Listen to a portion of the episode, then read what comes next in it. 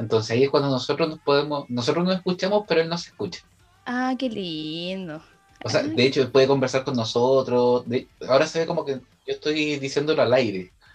Eh, pero él o no sea, es- ahora tú quedas como un maniático. una cosa así. Sí. Ya, eh, sí, y yo también quedo como una maniática, me Exacto, parece. porque estamos hablando de una persona inexistente en este momento en el, en el stream porque él no está. Me parece está- excelente.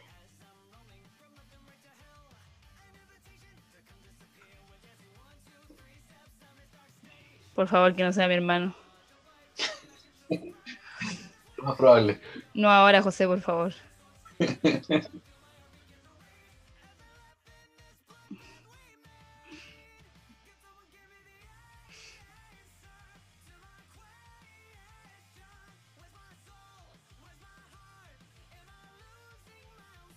Ya ¿Tú hoy. estabas leyendo cómics hoy? Ay,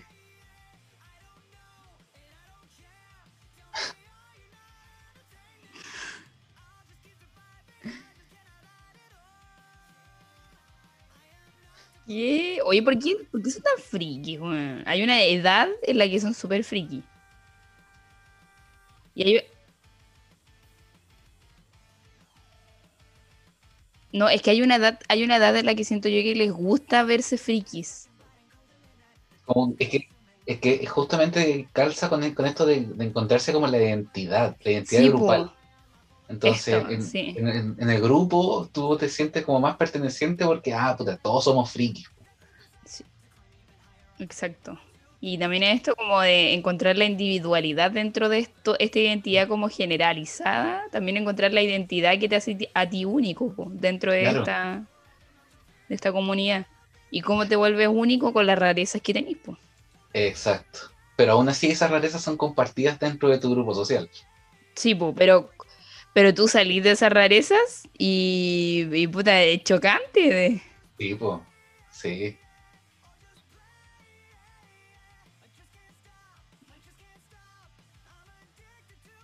Ah, Un, una- un comportamiento socialmente adecuado.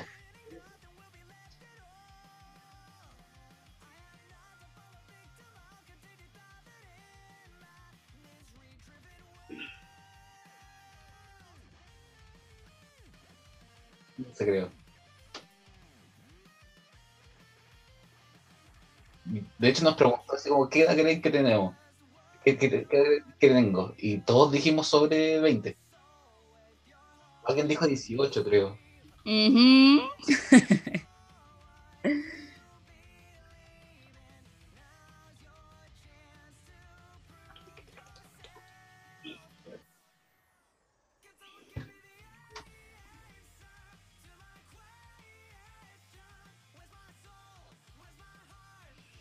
Bueno, eso no habla muy bien de ti que digas incluso para mí. Que los niveles de Eduardo son, son niveles a considerar.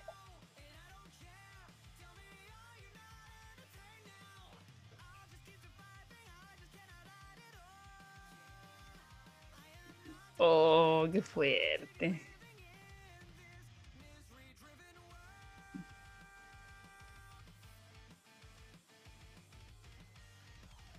¿Qué es la regla 34?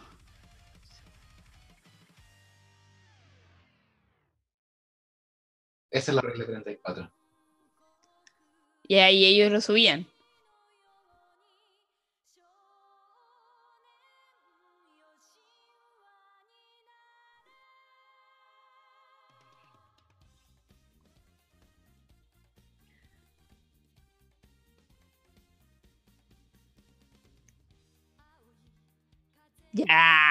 Pero. Pero. Ya, igual está Yo me metido a la, a, la, a, a la regla 34, pero espero que no exista una, una de Guruguru como si hay. Bueno, bueno, me voy. Ah.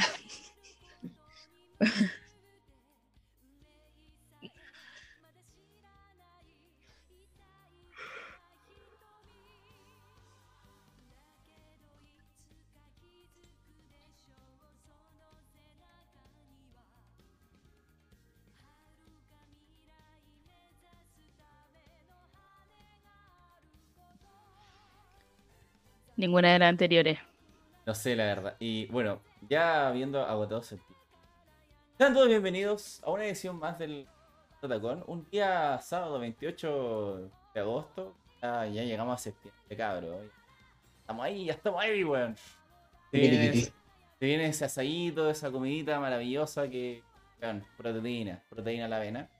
Y hoy día estamos poquitos, pero somos los que somos. Eso es la ardilla está todavía en su fase de recuperación. Está en una cápsula Saiyajin recuperándose. Eh, JP por hoy día. JP no sé, es como que iba a estar, pero después no estaba y después va a estar. Eh, saludos si es que nos ve por ahí. O sea, acuerde que JP no iba a estar, después dijo que sí iba a estar y después dijo que no iba a estar. Eso, era al revés. Pero esto, esto mismo. Eh, pero bueno, damos la bienvenida a nuestro querido Diego Sama ahí, que está con camarita Full HD. Muchas gracias. Igual. Eh, yo hoy día estoy presente. Eh, tengo un desorden atrás. No se nota gracias a los marquitos que cubre bastante. Cosas que se me ocurre de arreglar a última hora. Hacer. Y tenemos a una panelista que ha estado con nosotros en un episodio sobre importancia de la una profesora siempre tiene problemas con el internet que, ha sufrido en su canal de Twitch. Lo he vivido. Vi su resurgir, vi su caída, vi su nuevo resurgir y ahora está con nosotros. Le dicen pronto, Pronto volverá canalcito. Y volveremos los melosos como siempre. Y sí, soy un simp de, de la Meloso Armidas. Bienvenida, doña Beli. Gusto tenerla con nosotros. Algún día volveré, algún día volverá. Yo sé que sí. Lamento, lamento decirte que mi suscripción de Prime está ocupada por la Rosy, pero no importa.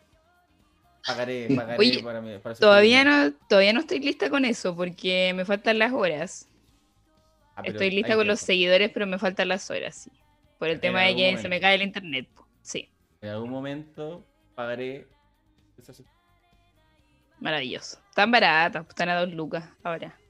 Sí, uy, eso, eso da para un debate bastante interesante. La verdad es que Panchita Sky ya lo ha debatido espacio. Sí, me tocó escucharla. Eh, fue, un, interesante. Pero sí, bueno, es, una cosa que es interesante de saber por cuál valdrá la pena pagar dos lucas. Obviamente, dos lucas nomás. Poquito, pero no tenemos la cultura de pagar. Po. Se le llegan 600 pesos, de hecho. Ajá. De hecho.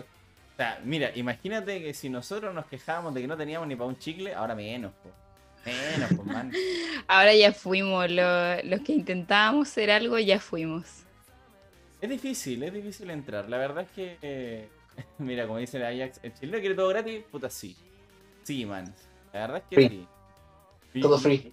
Yo lo digo más como, como continente, ¿eh? Pero sí. Sí, man. Chile No, no sé. No me hagan hablar, por favor. Que hables, que hables, que hables. No, no. No, es que hay un, mal, hay un malentendimiento ahí de, de, lo que es como querer todo gratis. Eh, en general acá, acá en Chile pues, hay como una mala utilización de este término eh, y se lleva, se utiliza mal en general. E, el chile. El ojo borracho y no sabe nada. Siento que, lo, siento que lo está diciendo como con, intención. Eh, Capitán Ajax es así, la verdad. Ah, ah tiene, una, tiene una cabeza gigante que, que le, le, ayuda como a no recibir oxígeno sus ideas, pero... Ah, ya.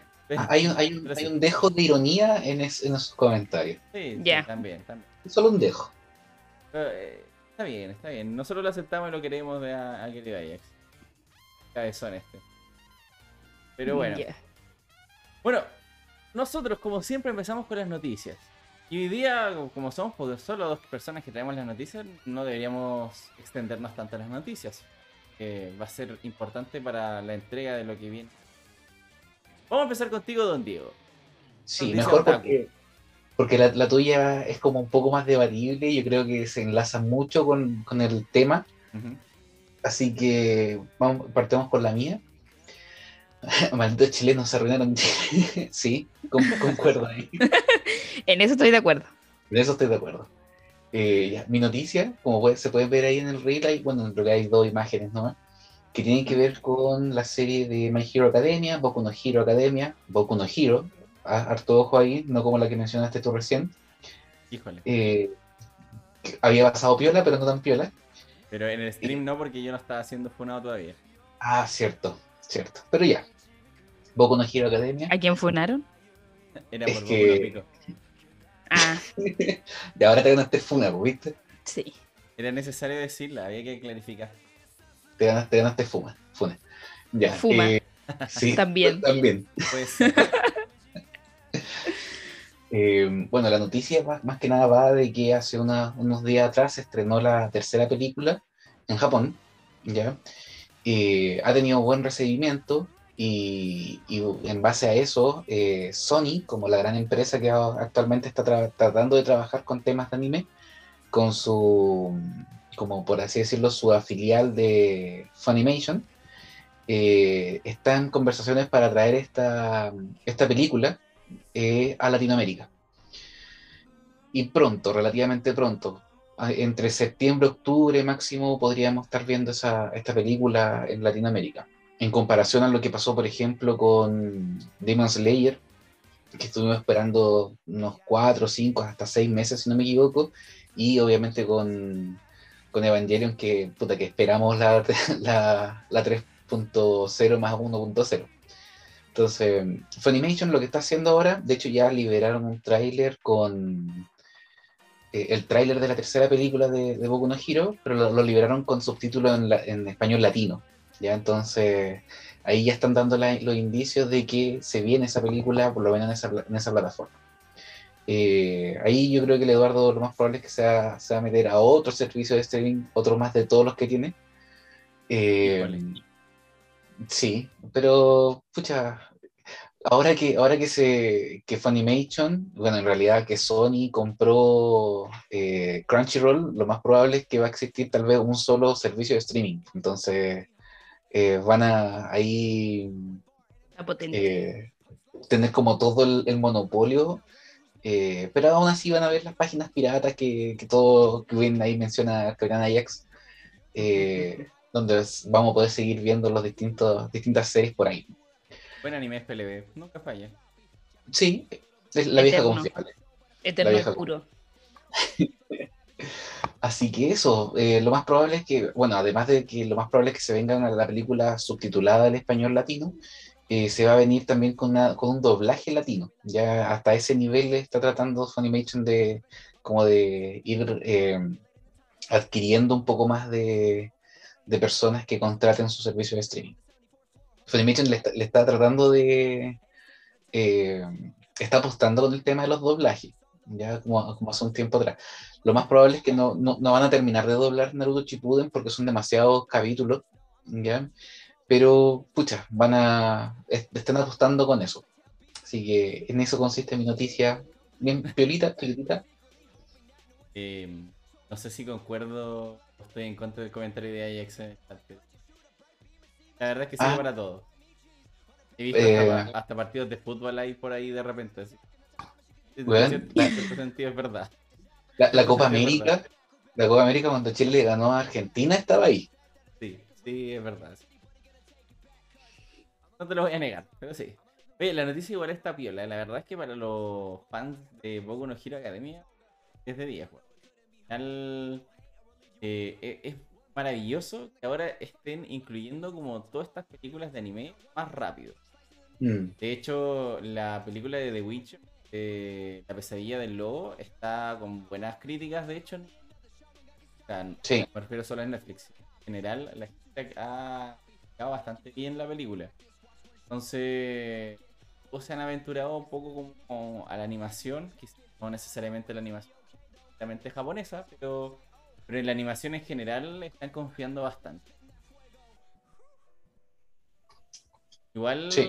nos faltan los puristas que he visto en foros como que diciendo que ya si ves en las plataformas de streaming no eres, no eres el verdadero otaku. pero- Yeah. Ah, Ya, como, le están. Ya, ya, sí, él también, ya. No, yo soy de los partidarios de la plataforma de streaming. No, no, no, no, ellos, ellos. Ah, sí, man. A mí me encantan Sí. las plataformas de streaming con anime porque es mucho más cómodo que verla Sí, en las, páginas piratas, weón. Sí, este tema de este tema del eterno gatekeeping, de tienes que cumplir el paso 1, el 2, el 3, el 4 para estar dentro de esta de este grupito y si tú no lo cumples, tú no puedes pertenecer a este grupo. Exacto. Es- ¿Por qué? ¿Por qué? ¿Qué les pasa? Son cabros, son como niños chicos. O, la típica, o la esperar- típica que te, te consideran como póster por estar viendo algún tipo de anime que se ve en, en las plataformas de streaming. Sí, o estar en- con el anime de moda. No sé, por Mm. ejemplo, Shingeki. Shingeki está súper de moda en este momento. Está como Tokyo en Revengers. Tokyo Tokyo Revengers. Ay, Tokyo Revengers, está allí truco. Eh, No está mal, pues, de hecho yo me he dado cuenta que hay como, no, no voy a decir, hay dos tipos, porque hay muchos tipos de personas que ven anime. Eh, dentro de estos tipos de personas que ven anime están las personas que eh, les gusta esto, de que hayan personas que se estén sumando al back del, del anime, eh, Mm. junto al anime que se está desarrollando de forma como más masiva, como esto de Tokyo Revengers. ¿Y por qué? Porque se está consumiendo de forma más masiva y eso hace que se sume a esto eh, y que se haga, se empiece a consumir de forma más generalizada. po, Claro. lo importante eso es algo que- positivo. po. Sí, en algún momento debería como que llegar a importar el mundo occidental en la producción. Me refiero así como de, de que, oh, tengamos gran influencia, pero que por lo menos nos consideren, porque la verdad es que los japoneses, como que todos dijeron que en verdad no, no éramos importantes en su desarrollo de animes. De hecho, eso, eso igual es súper cuestionable porque, por ejemplo, eh, ya, el, el- tema del animador de. Uno de los animadores de One Punch Man fue uno de los que dijo eso, de que eh, en, en Japón les da lo mismo de cómo. eh, de cómo vemos nosotros el- el anime y que las opiniones que nosotros tengamos como Latinoamérica o como mundo occidental les da lo mismo. Pero, pero pucha, por ejemplo, si un anime tiene una muy buena recepción aquí en Latinoamérica, eh, pero no se está vendiendo bien allá en Japón. En Japón deciden sacar, por ejemplo, una temporada y después hasta ahí queda. Siendo que tenía, por ejemplo, un, un- un- público súper súper fiel en Latinoamérica. Entonces, en ese sentido igual es como súper injusto, a pesar de que es parte de su cultura eh, el estar haciendo esta, esta obra, eh, que solamente se fijen en, el, en, ese tipo de, de, de ganancia. Porque a diferencia, por ejemplo, de lo que pasó con Lucifer ah, en, en- en- Estados Unidos, eh, Lucifer empezó a, a bajar un poco el, el tema de, de los viewers en Estados Unidos, pero después vieron, eh, y por eso mismo la habían cancelado Fox. Pero Netflix después la salvó porque se dio cuenta de que Lucifer tenía viewers en todas partes del mundo Claro. no solamente en Estados Unidos, no solamente se quedaban con el rating de Estados Unidos. Entonces, de ahí obviamente resurgió esa serie. Lo mismo debería, podría, debería y podría pasar con el anime, Claro. que no se fijen solamente en cómo se está vendiendo o las novelas ligeras o el manga o, o- o los Blu-ray que hacen allá en, en Japón, sino que también se fijen en cómo se está eh, aceptando a nivel mundial. Igual lo complicado de eso es que igual, verdad, la cultura de ellos es total. Como que el, el- lo único como que no hacerse es con ciertos canones que ponen en obras. mm, las lolis o medidas imposibles de actrices. Que va directo a mi misma noticia. Que no sé de dónde me saqué esa transición, pero me la inventé en el momento. Está maravilloso. Que hablando de esta. Un autopase gol. Sí, sí, de hecho sí. ¿Por qué digo esto de los cánones y diferencias claras en cuanto a, lo que ellos aspiran? Y es que hace poco se, mostró el tráiler de Cowboy Bebop en live action. A mí sinceramente me gustó. No lo encontré malo. Le tengo cierto fe. Pero está en la palestra Faye. Faye. Que es la una de las personajes de esta obra que todos vieron en algún momento Cowboy Bebop. O Y por que lo pueden menos, ver todavía. Sí, En bueno. Funimation está. claro, para de promocionar Funimation. Weón, es el nuevo, es el nuevo Crunchyroll. Es como cuando es que- es, es- anda, está igual que cuando la regia promocionaba Crunchyroll. Ah. En algún momento me voy a suscribir. Pero no. ¿Están peleando? Me voy, me voy. No peleen. Eh, acabo, acabo, de, acabo de hacer lo que se hizo en Inception. Estoy plantando la idea para que te suscribas. Y lo, vas a log- y lo vas a lograr. Lo peor Sí, es que yo ya, Ya lo lograste. Yo ya venía con la idea de antes, así que no era necesario tanto proceso. Ok. Lo estoy reafirmando. Faye en Cowboy Bebop, eh, como ven en las imágenes que andan circulando en el reel, ella la verdad es que es un canon eh, bastante idóneo. O sea, sus medidas son básicamente. eh, creo que es como eran como 100, 70, eh, 100. Eh, Era muy curvilínea. Si bien no se espera que. No era, la personaje no es tan alta, mide como 1,67. Pero a la actriz que eligieron, la verdad es que tampoco es igual, igual a la personaje. Daniela Pineda tiene un bastante eh, normal y común en la actualidad como para una representación tan imposible que es. Pero los fans, aún así, los desgraciados se quejan y que más encima se quejan de que la vestimenta que utilizó el personaje en el trailer no era tan revelador como la que usa la persona. Dime. Que era como un argumento de que digamos, no, ¿sabes qué? Esto está mal porque X razón no mostraron tal personaje o el desarrollo, etcétera. No se fueron directamente como a la vestimenta y, y a la contextura física de la actriz. Claramente es lo que está haciendo ahora, claro, un clásico. Clásico, la verdad, pero es lo que está haciendo como ahora en palestra de Cowboy Bebop. Ni A siquiera quién le importa la forma de actuar. Claro, eso es lo, lo- lo irónico. Ahora, si bien, por ejemplo, a mí me- a veces me carga cuando cambian demasiado un personaje, como pasó en Titans, eh, la verdad es que en este caso Faye está bastante bien representada. Yo la verdad es que la encontré similar al, al personaje. No me a las medidas, sino que como en las características de su cara. Y la actuación de Daniela Pineda, la verdad es que no soy muy fan de ella, pero me gusta, me gusta cómo actúa. No la encuentro mala. Todo va a depender de cómo la, la muestren en la serie también. Entonces, no sé, yo le daría una oportunidad a la serie. Al final, no han decepcionado en algunos live action. No, es- no va a ser una Death Note. O espero que no sea como Death Note. Esperemos que no. Aparentemente no. Oh, Aparentemente no lo es. Pero que va Sofía. Sí, lo mismo. Y es interesante porque al final lo que intentan, como algunos fans, sea tan fiel como la representación que no importa al final la actriz. El dato curioso está dando actualmente la música de Cowboy Vivo. Tank. Nice. Lo, lo interesante de la noticia es que muchos fans tratan como de cancelar una obra por lo mismo. La actriz no se parece porque al tratan de que sea igual de sexo. ¿Y ¿Cuál es la idea en este caso? En este caso, Fire, lo importante no es eso, sino que es la relación que genera con Spike. Yo le daría una oportunidad y vemos que, que se desarrolla. ¿Le tengo fe? Sí. Pero me pareció importante destacar que los fans nuevamente están cayendo en este rechazo hacia una actriz solamente por no parecerse a la personaje. Y te, dais cuenta que gran parte del como de, las críticas que su- surgieron con respecto a Cowboy Bebop fueron contra Daniela Pineda y no contra eh, John Cho.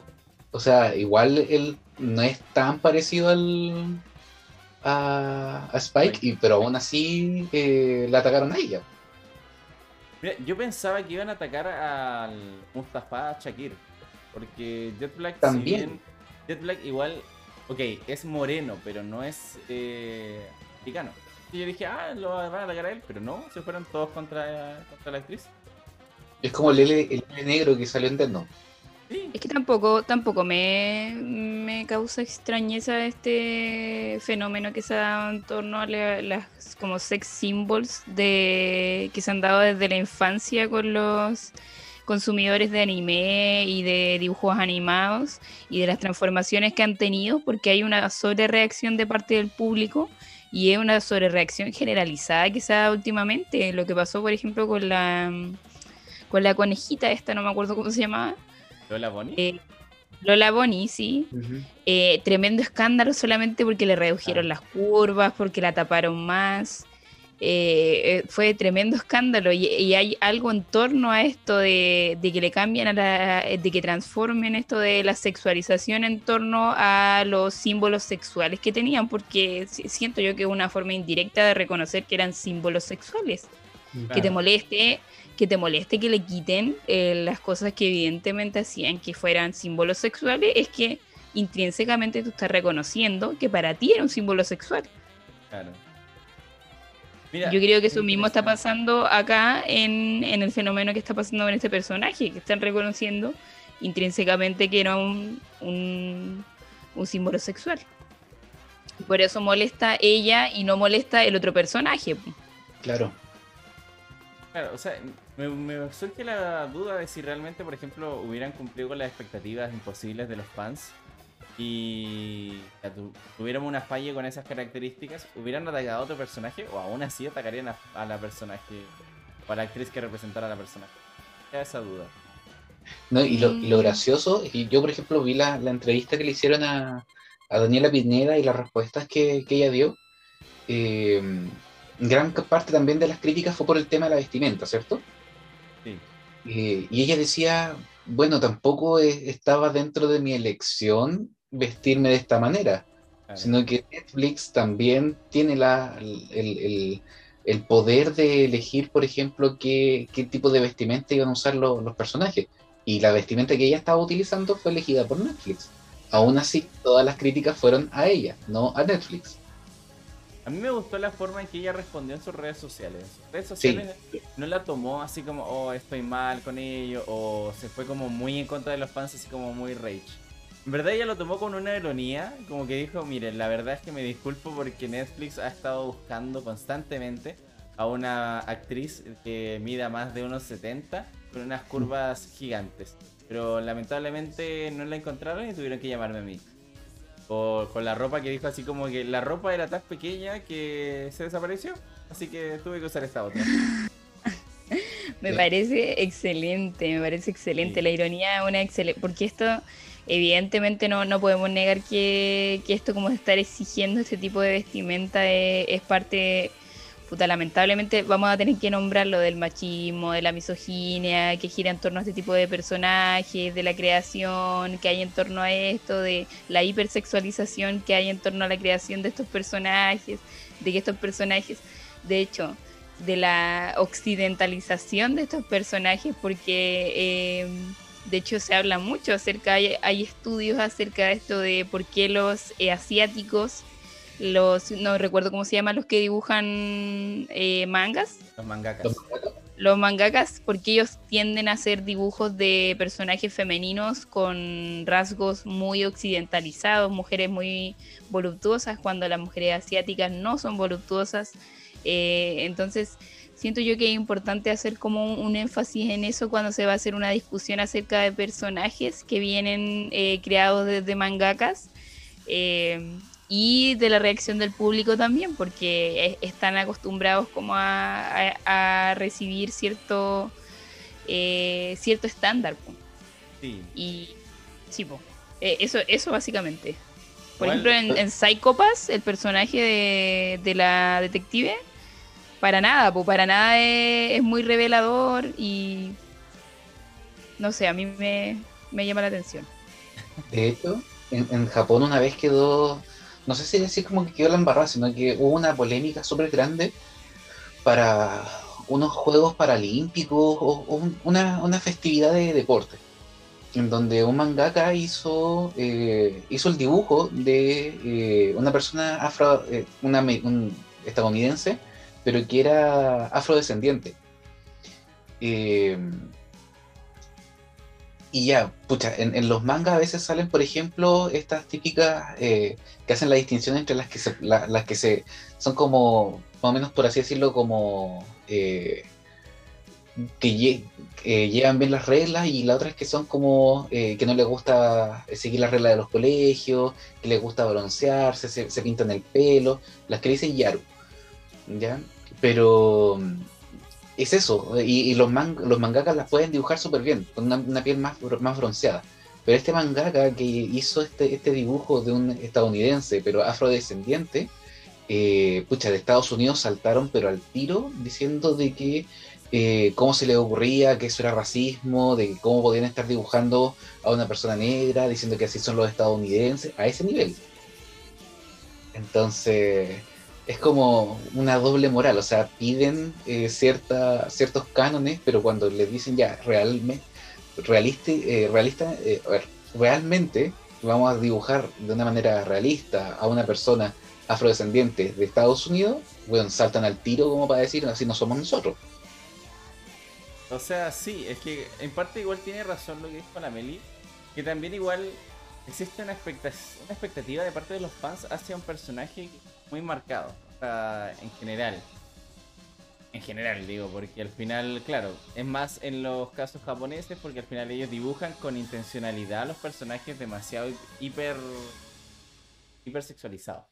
Pero, por ejemplo, en otros casos eh, ocurre como lo que ocurre con los cómics. Teníamos los casos de Starfire, que si bien la persona nunca ha sido blanca, pero aún así muchos la representan como blanca en base como a la serie de los Teen Titans. Y después cuando se lo cambiaron en Titans, eh, quedó la embarrada también en los, los foros por lo mismo, porque cambiaron el personaje. Un personaje que a mí personalmente no me gustó la representación de Netflix, pero que la serie aún así fue bastante famosa, es The Witcher, con Tris Marigold.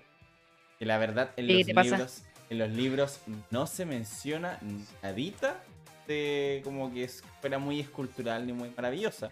Pero todos quedamos con la. Todos quedamos con la idea que ocurre en los videojuegos. Los videojuegos de por sí muestran demasiado sensual a Tris Marigold y a Jennifer. Entonces como que esperaban como la misma, la misma, la misma perspectiva de eso en una representación ya de serie. Y realmente, o sea, obviamente está como en la expectativa realidad que se espera del, del fan también. Y Internet da para tanto que todos esperan que se cumpla su sueño de la regla 30. Creo que por ahí va la cosa. Como que todos esperan eso y por eso como que tratan como de que el personaje sea exactamente igual. Como dijo Jonathan, en verdad la sexualidad en Japón se de una forma diferente también. A diferencia de que hay en Occidente, totalmente. Es. No quiero, no quiero mencionar pulpos, pero pulpos. ¡Ay, no! Es una cosa interesante que también como que la mayoría de, la, de, los, ¡No! de, los- de las obras con H eh, tienen estos elementos. Curioso, pero... Ok, tu cultura. Whatever.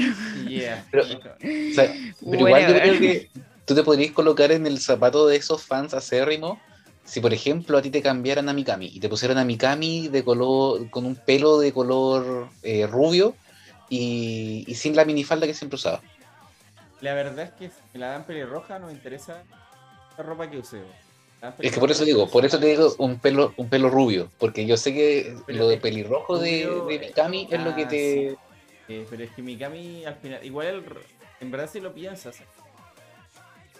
áspero, cobrizo. Ya, entonces, entonces pelo negro. Me la cambian No, así pero como es a, a Starfire. Sí.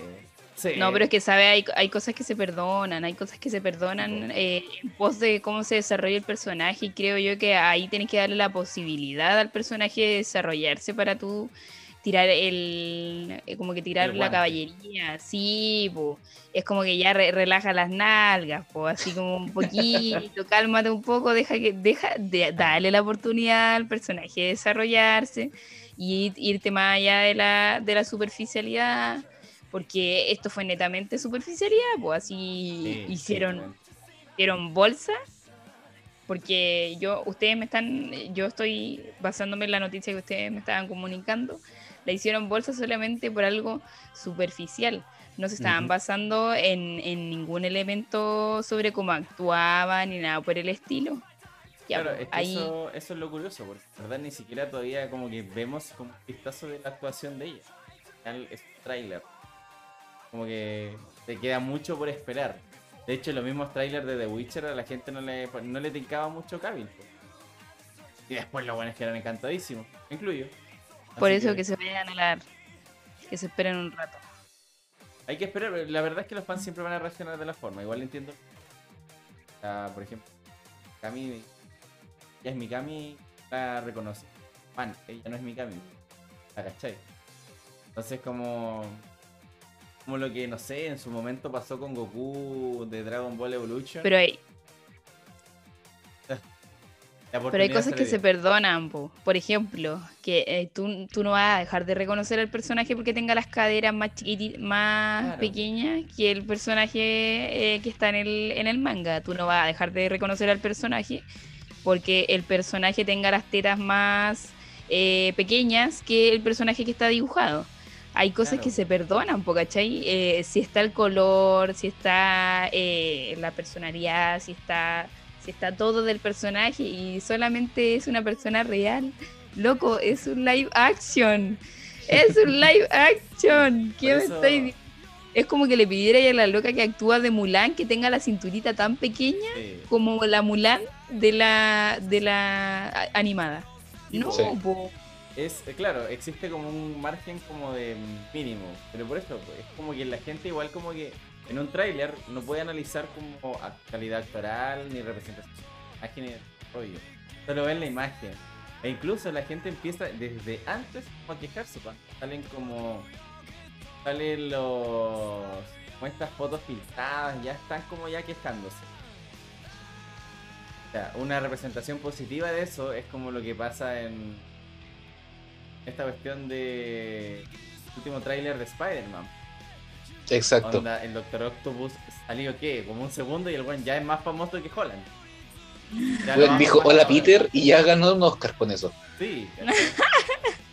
claro, ni siquiera vamos a ver cómo va a ser si realmente mantiene la calidad actoral que mantuvo en la, en la trilogía de Raimi. O si a lo mejor el man perdió, perdió la magia y, y el guion está pésimo o, o la justificación que está ahí es pésima. Entonces, no vemos Yo- eso, pero, pero él dijo hola Peter y todos estamos así, ¡ah, weón! Está ahí. Yo solamente quiero decir que, para que quede aquí en el registro, de que te tienes que, te tienes que acostumbrar y aprontar a la muerte de, de Zendaya en la película. Yo estoy sí, sí, también. 98% seguro de que se va a morir. Yo estoy en un 99. Así Sí, que sí. para que te vayas haciendo la idea. De, de hecho, weón, están todas las señales ahí. Voy a sufrir porque se me va mi diosa Zendaya, pero. Lo voy a Qué aceptar. linda ella. Sí. Lo, lo más gracioso es que Tom Holland no tuvo que actuar. Él la mira con amor de por sí. Oh, ya. Ya, pero muy bien. Hablando de toda este, esta diferencia cultural entre Occidente y, y Oriente, y un poco también un poco el, cómo nosotros lo vamos a ver, pasamos a, a la temática del día de hoy. Claro, exactamente ahí es. Octopus es un viejo sabroso al igual que Cavi. Oye, ¿es mi idea o el Octopus se ve como más joven ahora?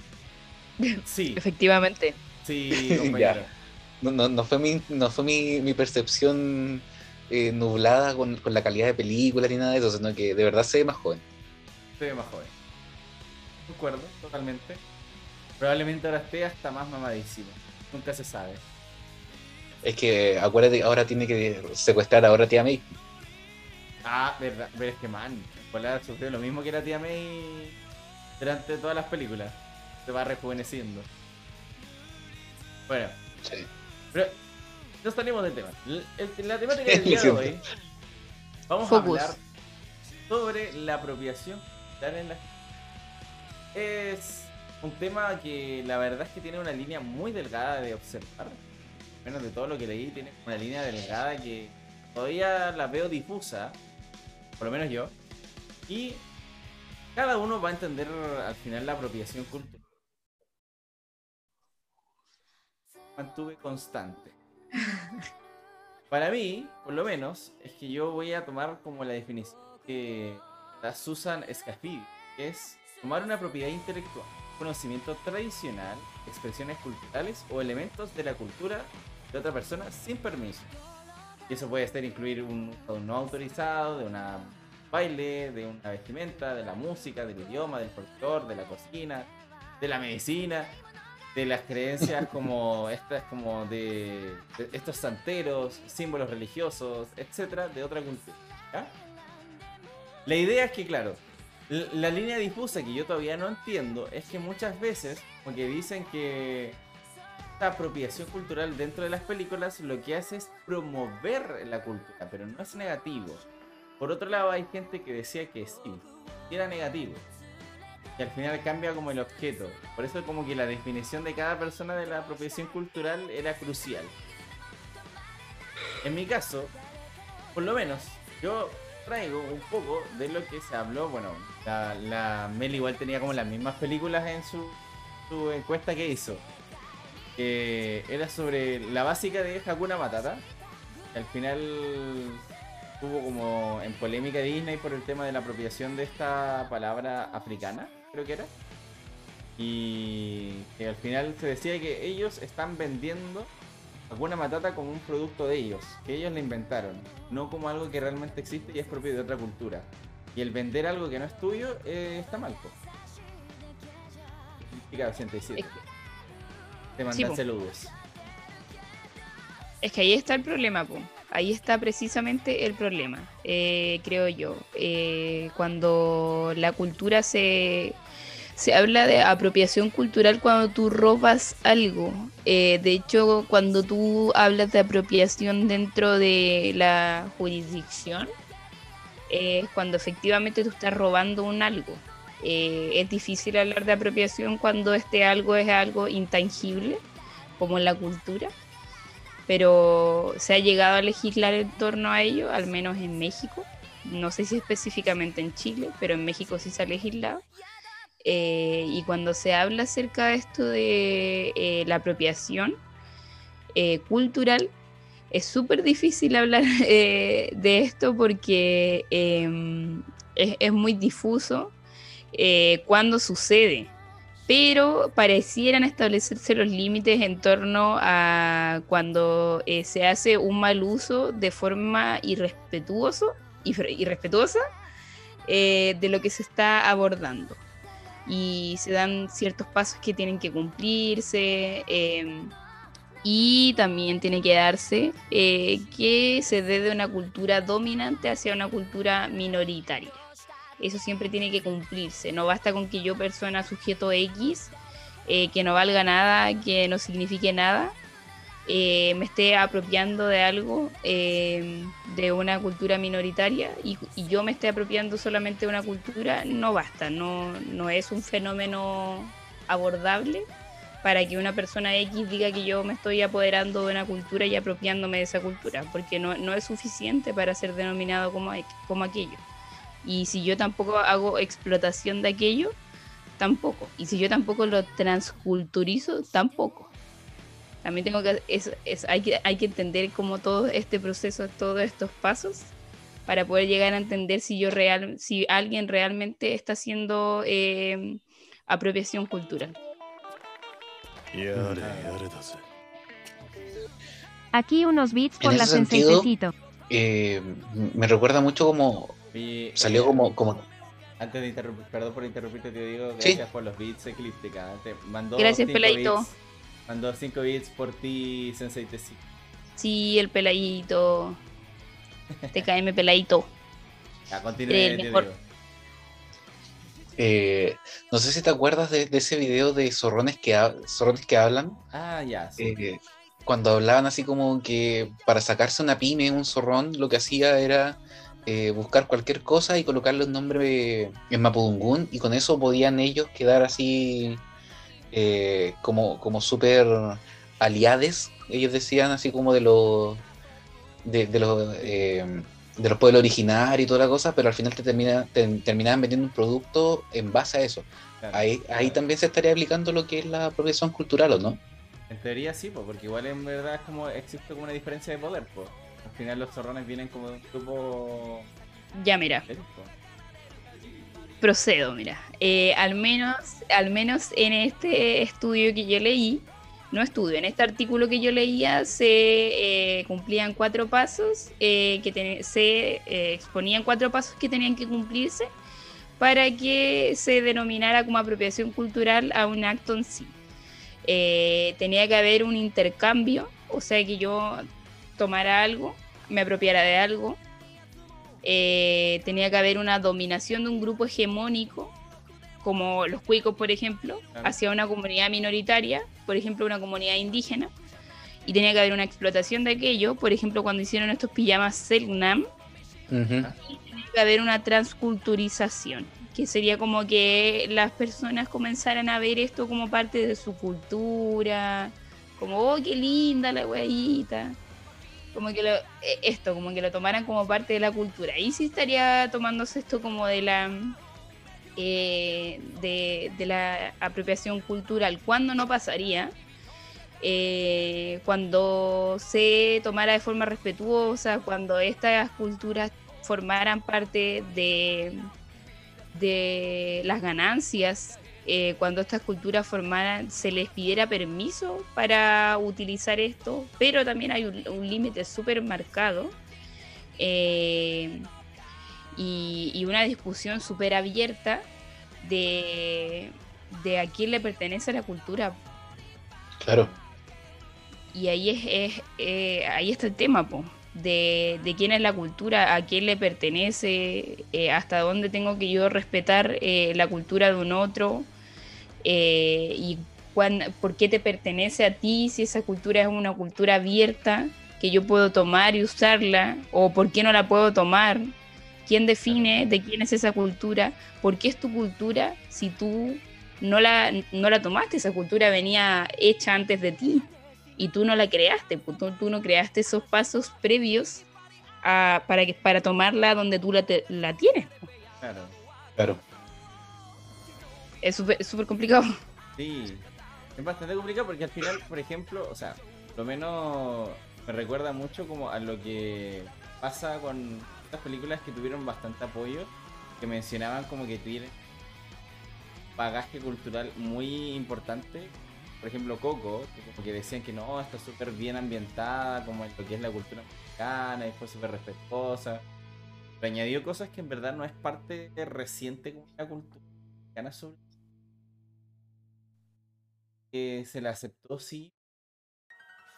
Ahí leí varios lados donde como que se quejaban de que igual es una apropiación cultural porque pudieron incluir a los alebrijes eh, como una, una, una tradición del Día de Muertos.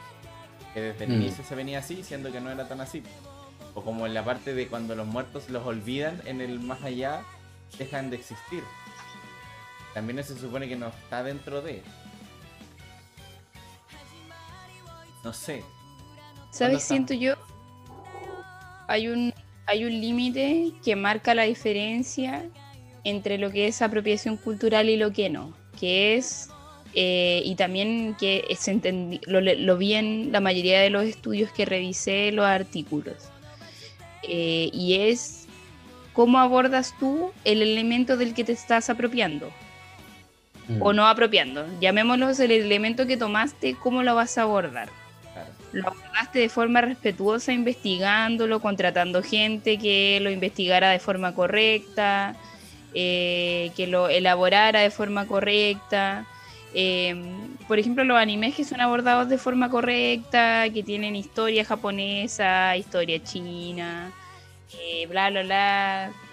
Eh, podemos poner muchos ejemplos. se me eh, se me podrían venir, estoy tratando de que se me vengan eh, las ideas la, idea de la cabeza. Mulan animada, por ejemplo, está súper bien hecho en términos históricos, súper bien hecho.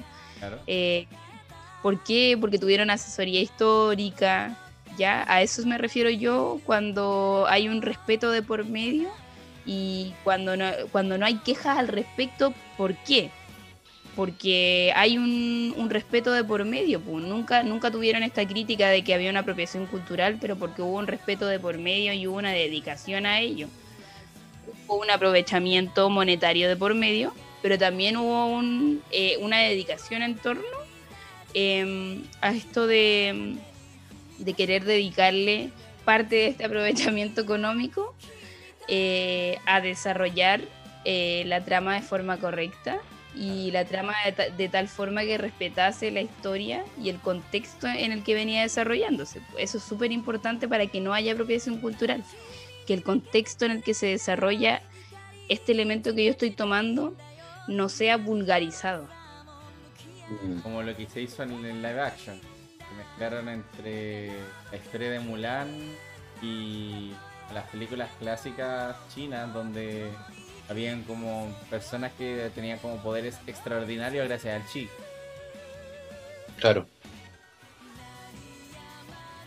Sí, o sea, ah, estúpida película. La verdad es que no la disfruté como una live action de Mulan, pero sí la disfruté como una película como de artes marciales. Eh, sí, o sea, es que es como literal era como ver el... ¿Cómo se llama esta película clásica que era como El tigre y el dragón? Parece que era, ¿o ¿no? La ganadora del Oscar, sí. Sí. Entonces, como que yo lo, la viví de esta forma, no como una representación de Mulan, como una forma, una especie como mezcla rara del tiro y el dragón.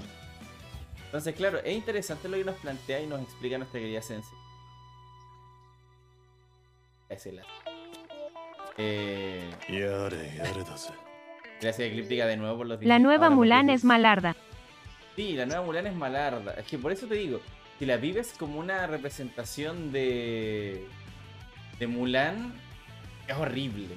Horrible, no tiene ninguna justificación. Pero si lo ves como una burla, básicamente como Shaolin Soccer, igual algo le sacáis como de entretención. Por lo menos yo la, yo la vi con esa intención. Desde que me dijeron que no iba a estar mucho, yo la vi con esa intención. De que, Oh, de que ya iba a ser como un Shaolin Soccer más para mí. Entonces, no le tenía tanta fe. Y, pucha, tenía varios vacíos argumentales que... ugh.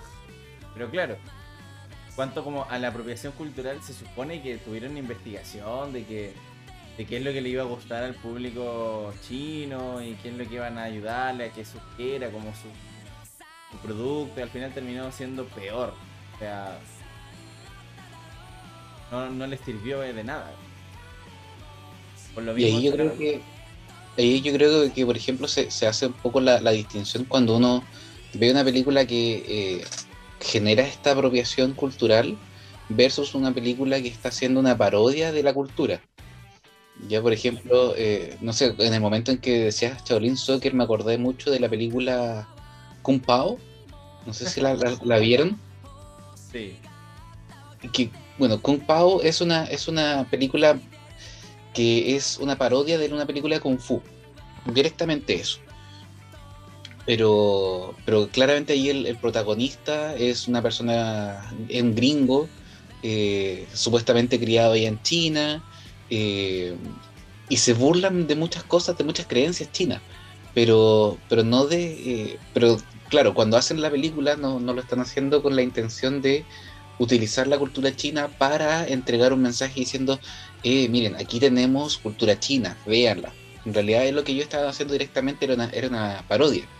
Entonces, eh, ahí yo creo que es como para hacer la distinción entre un punto, eh, de- por ejemplo, la parodia de, de Kung Pao versus el- una, una apropiación cultural mal hecha, que podría ser ahí en este caso la- el live action de Mulan.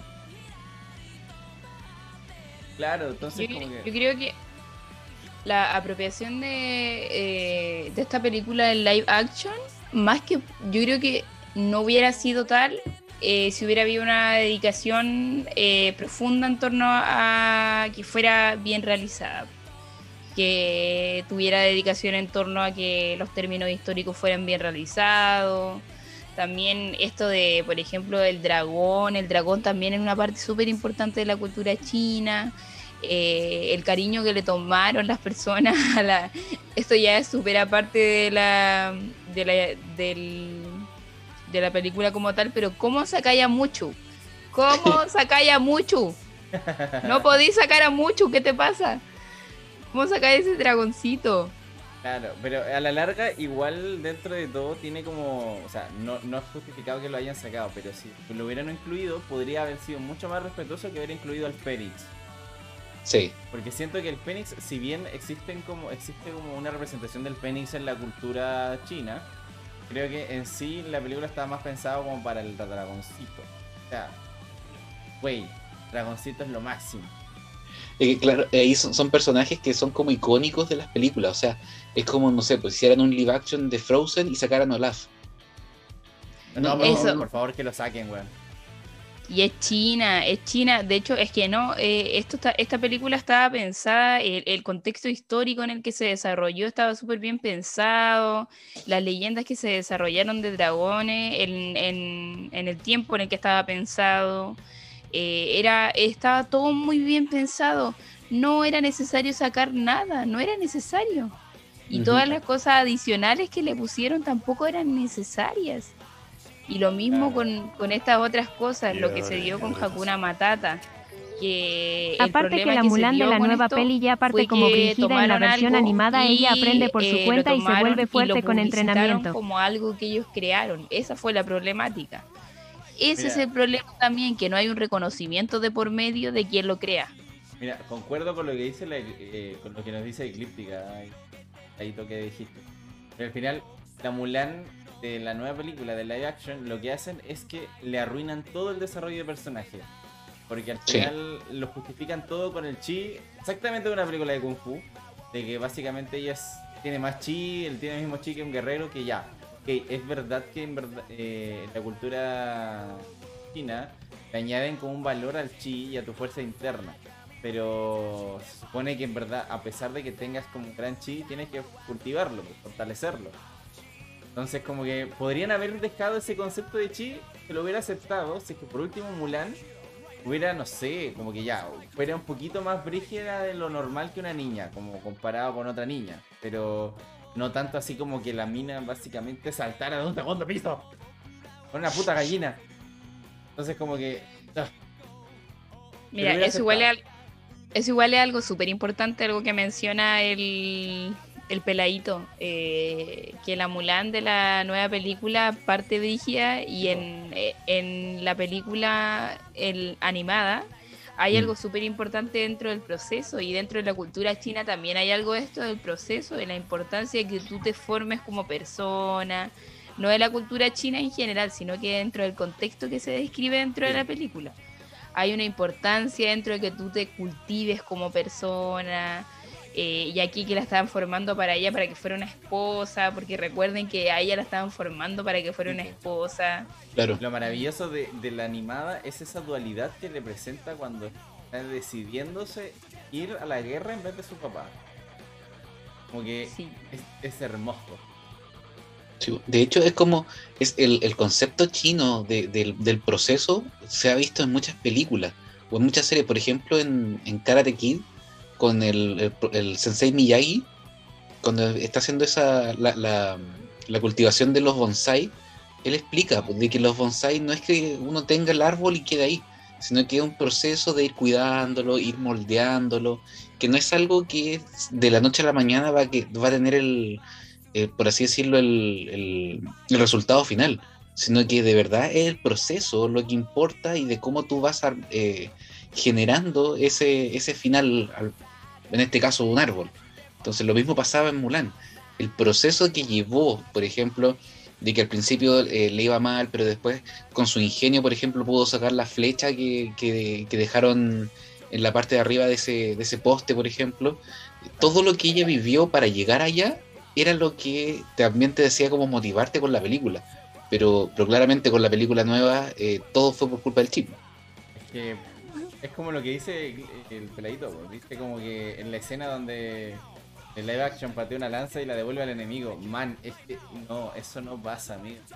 Si bien en el mito original de Mulan se dice que Mulan era así como cabronísima, pero siempre en todas las representaciones aprendió. Si bien fue autodidacta, pero aprendió a ser así. Aprendió karate, aprendió artes marciales, bueno. Man, se hizo poderosa porque es bacana, no porque existe una fuerza mágica, el chi, pero tampoco fue así como a niveles como lo mostraron en live action. Creo que se fueron a la verga. Lo mismo que la, esta representación del Fénix y que la bruja, que gracias a la bruja ella pudo como realizarse como, como guerrera. ¿Verdad? Tampoco debería haber sido así. Pero es interesante, o sea, en, en el live action cometieron varios errores, la verdad. Eh, ya está, ya, ya existe. Como si siguiéramos llorando por Dragon Ball Evolution. Ok. Pero continuando con lo de Amigo, las siempre, películas, siempre se puede llorar más por Dragon Ball Evolution. puta, sí. Pero hablando de como representaciones como de este, de este tipo, yo este, en los que leí encontré parte de La Llorona, esta película de terror relativamente reciente. También encontraron como esto un- una cierta polémica por la promoción con los curanderos. Mm. Se apropiaron de la cultura como del, con los curanderos en México. Y también me pareció interesante, la verdad. Yo la película la vi malarda, pero no me sorprende como esta representación de, de los curanderos. Como que también es muy estereotipada y al final como que tratan de promoverla de alguna forma. Como lo que pasó en Diablero, esta serie que, que es de Netflix. También hablan sobre de como curanderos y como van como, como exorcistas, pero bacanes. Mm. También sacan un provecho de eso. Para mí puede ser catalogado como apropiación. ¿En qué nivel?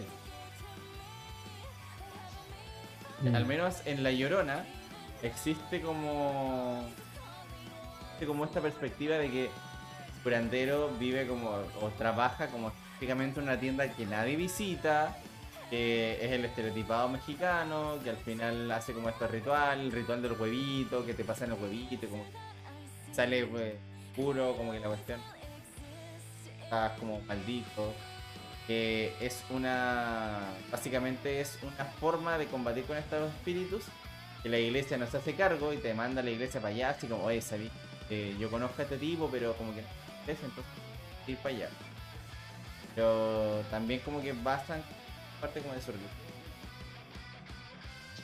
Es que ahí, por ejemplo, con el tema de la llorona, igual hay algo, eh, sucede un, un- un fenómeno igual, igual cuático, en el sentido de que la llorona no pertenece directamente a México.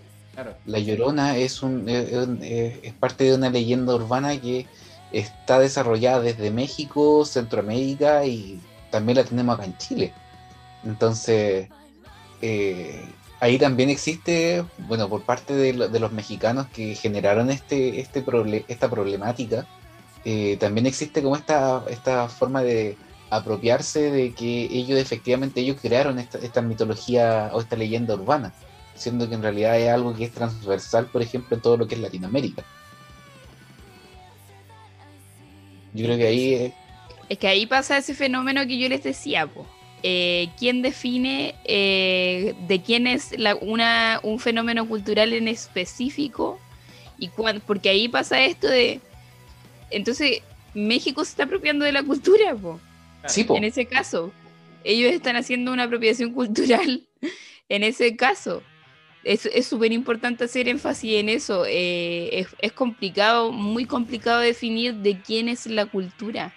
Porque en qué momento defino yo, en qué momento defines tú como cultura, que esa cultura como tal es tuya. ¿En qué momento defines tú eso? Porque hubieron pasos detrás tuyo para que esa cultura se formara. po. Pero esos pasos fueron necesarios, ya, sí. Pero en qué momento tú dices, ya, a, a este punto esta cultura es mía. Mm. A mí me parece interesante lo que pregunta el peladito ahí en el chat, de si es apropiación cultural que tengamos celebraciones como Halloween, es una copia de la de Estados Unidos, que es una copia de otra celebración bien. Yo Eh, considero que sí, po. Pero Halloween también es una copia de una celebración más chiquitita de allá. Sí. Por eso Y de hecho, Halloween no se supone que es una copia de una celebración pagana irlandesa. Exacto. Sí, sí. Entonces, claro, en ese caso sí sería apropiación cultural. Plagio y plagio. Plagio de plagio. Puta, sí. Bueno, el peladito es, de verdad lo necesitan en sus streams. Será justo y necesario. Podríamos Pesa reclutarlo. aporte. Vamos a Sí. reclutarlo en algún momento. Ves aporte en los streams. Pero sí, es que eh, eso es un- una cosa interesante la pregunta que hizo ahí en el chat. Porque al final, claro, nosotros sería al final, claro, una apropiación cultural. No, bueno, al final Navidad en verdad igual. Es que yo creo que na- Navidad es mucho más, de hecho, es mucho más descarado la, apli- la, la apropiación cultural. Porque, Claro. puta, acá en Chile, diciembre, generalmente sobre los 28 grados en adelante. ¿Ya? Y vaya a 23, poner un, vie- era un viejito todo abrigado, con la tremenda barba, eh, con botas. eh, eso es totalmente una, una visión de un, de, una, de un viejito pascuero eh, hemisferio norte, para esa fecha. Entonces, y de hecho- Se, ve reflejado en lo, en lo que es la ficción también.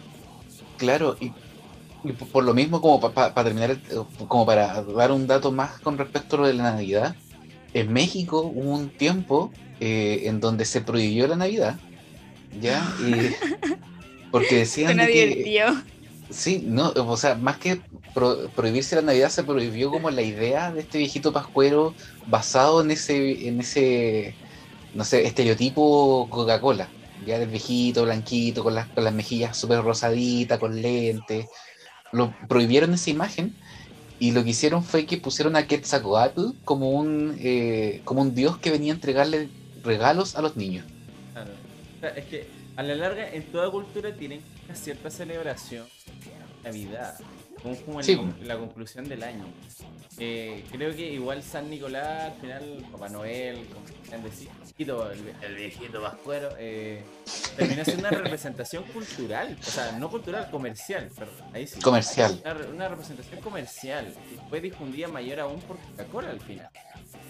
Sí, po. Entonces como que todo, a por lo menos como que la imagen que todos tenemos en Chile, ¿se acuerdan de Coca? Hola, Oye, un viejito pascuero, un- su traje es rojo con blanco y negro. Qué extraño, la Coca-Cola es negra, su logo es blanco con rojo. Puta, qué extraño, weón. coincidencia no lo creo. Coincidencia, no lo creo. Es que sí, yo creo que ahí se viene dando más por un término de marketing, de las clases dominantes, de la cultura dominante, que tenemos claramente esto de, de que viene que viene dado desde las dos potencias mundiales, del gran rompimiento de las dos potencias mundiales que se dieron eh, durante la guerra mundial. Eh, sabemos que hubo como un rompimiento cultural eh, a nivel mundial a partir de la Segunda Guerra Mundial y que dado esto se empezó a dar esto de, de que Estados Unidos empezó a influenciar dentro del mundo en general y que a partir de esto se, empezaron a generar eh, esta, eh, este ingreso de, de estas expresiones culturales como el Halloween, eh, y el Halloween es algo relativamente reciente que se vino dando más, más que todo con, con el internet, creo yo. Con la, con la llegada del internet, creo yo que se vino dando y también con el con la tele, más que todo. Sí, es Todo el proceso de globalización. Exacto. Sí, Sí, porque al final, antes había como, o sea, ya se celebraba Halloween, pero tampoco era tan como tan marcado. Ahora es más. Pero tengo que admitir que en lo personal me agrada mucho lo de Halloween. Encanta ver como casas arregladas.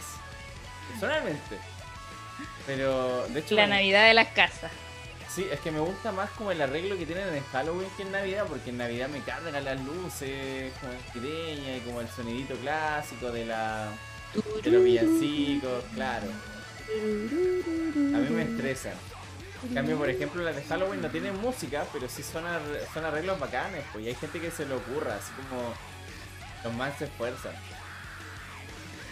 Pero eh, creo yo que más es que hay una diferencia entre apropiación cultural. Hay muchos, mira, eh, hay diferentes términos que giran en torno a esta misma temática. Eh, tenemos el colonialismo cultural, tenemos eh, el sincretismo cultural, la apropiación cultural, y eso hay que ir definiéndolo. La apropiación cultural ya lo definiste tú, el colonialismo cultural eh, sería más lo que se ha venido dando esto que, que, yo definí más que todo que era esto como que las clases dominantes eh, han eh, imperado su poder dentro de eh, las sociedades menos desarrolladas como las de nosotros y las clases coloniales co- co- no sé cómo desarrollar esa idea pero creo que me entiendo. Es que esa, esa idea viene como muy de, de la mano de Freire, así como del, del tema del oprimido. De que Sí. tenemos al opresor, así, y que implanta una idea y al final termina tomando las cosas del oprimido, que en este caso sería como una, una clase distinta. Exacto, sí, de hecho a eso, a eso, a eso precisamente iba. Eh, también tenemos lo otro que sería el sincretismo, que es más, que creo que es lo que se está dando en esto de, Halloween, que es que nosotros estamos tomando cosas de otra cultura y la estamos transmutando con nuestra cultura y estamos tomándola básicamente y, y haciéndola nuestra eh, y transformándola de cierta forma, porque hay cosas que estamos tomando y cosas que no. Es lo, lo mismo que pasa con la, con la festividad de la tirana, por ejemplo. Eh, ahí no hay una apropiación cultural y se ha dado de forma supernatural. Eh, para los bolivianos, peruanos, no hay una problemática en torno a eso, se, se da de forma supernatural. Eh, y es algo que en su cultura se da de forma supernatural. Allí hay un sincretismo muy claro, no hay una apropiación cultural. Entonces creo yo que, ¿por qué? Porque hay un respeto de por medio. A, a eso iba yo anteriormente, que es Mm. súper, súper importante eh, cómo se va a abordar el, el- el tomar esto de parte de la cultura dominante. Y también que exista una cultura dominante, porque acá, por ejemplo, eh, cuando se dio esto de, de la de la festividad de la tirana, como partió todo esto, no había una cultura dominante. Por eso no se dio esto de la apropiación cultural. po. Es necesario que haya este factor de cultura dominante versus cultura que está siendo dominada y que sea minoritaria. Y Claro. también hay algo que, que, que no, no mencioné anteriormente, que es eh, cómo puedo yo no apropiarme, yo cultura dominante, no apropiarme de una cultura minoritaria.